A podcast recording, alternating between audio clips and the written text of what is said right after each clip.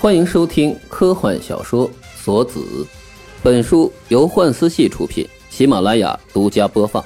查看连载小说，请登录幻思系空间。荆棘鸟，作者荆棘鸟，责任编辑秋去去、马里奥，监制非我非非我。第六集。底下的怪物正用背后伸出的四根触手不断的扎入地面和附近的墙体，做着快速的移动。他的双手紧紧的将提箱护在胸前，下半身自膝盖以下已经是一片血肉模糊，断裂的骨茬裸露在空气里，还粘连着血肉垂落下来，不断的沾上尘土。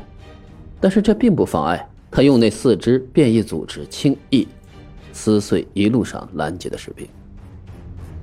不要想着杀他，他是原型机。艾伦艰难的找回自己的理智，打他的头部，只要让他进入假死状态的话，就可以。只要让他进入假死状态的话，又怎么样？谁瞄得准他呀？砰的一声，跃上道路当中横停的充当掩体的卡车车顶，十一号回头转身，背后四只触手扫倒了周围一片围攻他的士兵。触手末端的晶体如同锋利的矛头，将沿途能够顺手够到的人都一一刺穿，一列列挂在那四条变异的肢体上，令人不由想起传说中的刺穿弓的长矛。随后猛地一甩，数具尸体在两侧的建筑物墙壁上留下一大滩红褐色的痕迹，刺目的色泽宛如燃料一般，不真实。末端的液体还在不断的向下滴落。十一号侧头躲过了一串子弹，这些威力巨大的机械子弹撕去他脸侧的一缕头发，却没能在百米之外命中他的脑袋。锁子的使用是消耗你自身能量的，出了安定区之后一直没机会补充，再这样下去，恐怕一会儿你被爆头什么的就没有能量来修复了。我知道这一点，艾登。他将提箱拎在右手上，左手攀着墙壁，一下扳下一块断裂的钢筋，一跃而下，将墙下对着他射击的两名士兵扎了个对穿，随后像一个 S 型疾跑，规避了另一梭子子弹。我不会死的，这一点被证实了很多次了。现在把其他梭子关掉，那是保留我的红外视觉，可以吗？我会做到的。我累了。先休息一会儿，你自己打吧。随着体内的声音陷入沉寂，十一号背后那四只触手以及身上出现的结晶护甲也消失了，取而代之的是一双重新长出的腿。没力气了吗？艾伦眯起了眼睛，再次感觉到一丝可能的胜算。然而就在下一秒，他被三等执行官杰特扑倒在地，一根钢筋穿过了他刚才站着的那块地方的空气。刀削豆腐一般的扎进他身后一名士兵的脑袋。他妈的！满脸愤怒的他爬了起来。队长，我方伤亡已经超过五成了。艾伦先是猛然一惊，随后一把将那个报告的士兵扯到身边。你说什么？你再跟我说一遍。冷静点，艾伦。第二队的队长拉住他的手。该死！艾伦将手里的人一把摔在地上。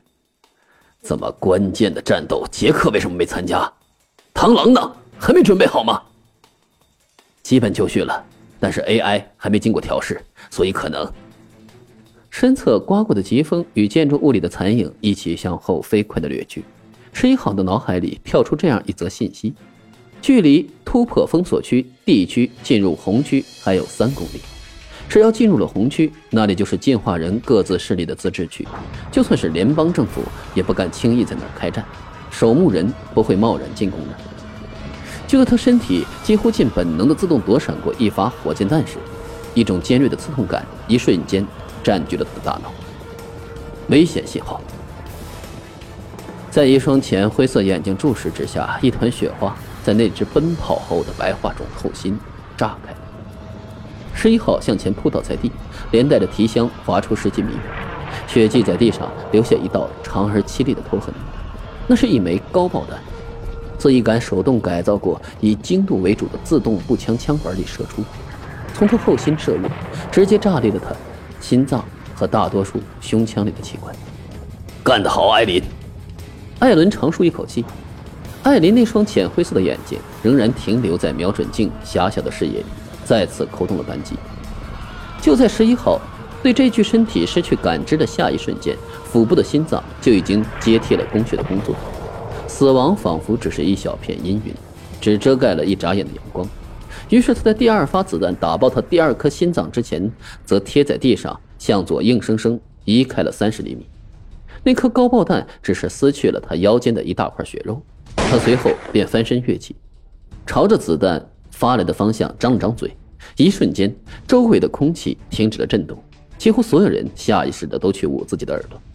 然而，这声笑声在发出之前便戛然而止。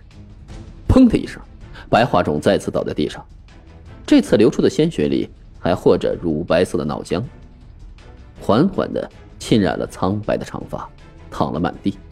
切！艾琳用力地咬了咬自己因为流血而冰冷颤抖的右手食指的第二指关节，将准心重新套上。刚才射空的那只白化种的腹部。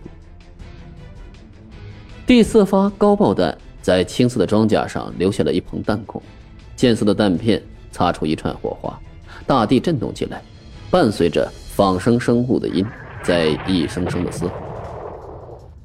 该死的白痴 AR，他在做什么？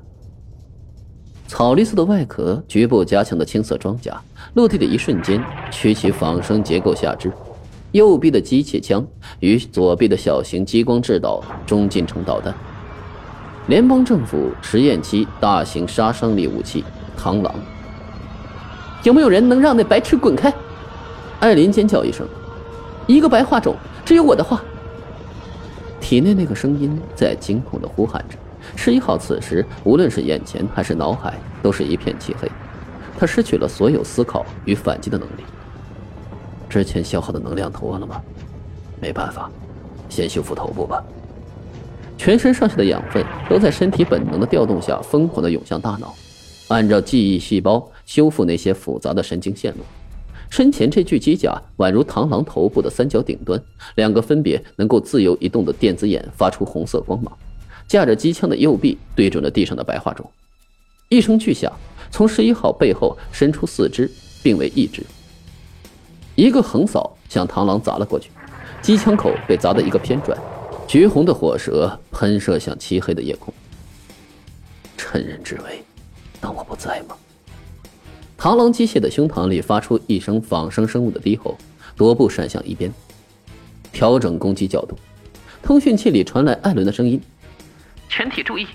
如果零一一号从假死状态里恢复过来，所有人全力输出火力，不能给他濒死暴走的机会。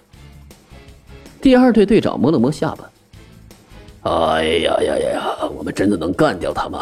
非洲那次重大伤亡，好像就是因为三个编号前五的死哥濒死暴走吧？”螳螂挥动着左臂砸向地上的死哥，一一号背后四根触手马上两根。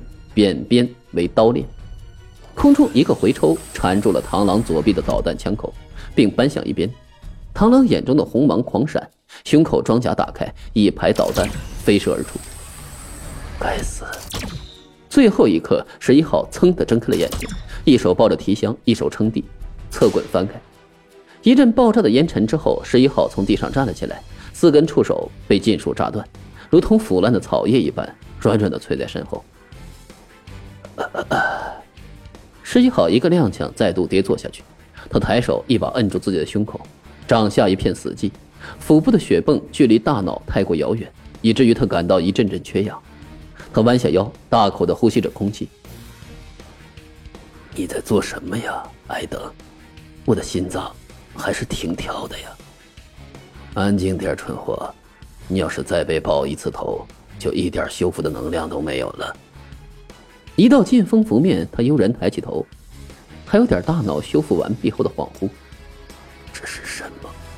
砰的一下，他整个人被螳螂的右臂砸得向后倒飞，提箱脱手而出。快要落地的最后一秒，他调整了一下身位，四肢平稳的落地。随后在下一秒，转向朝着飞出去的提箱冲了过去，在地面上留下一道道深深的刀痕。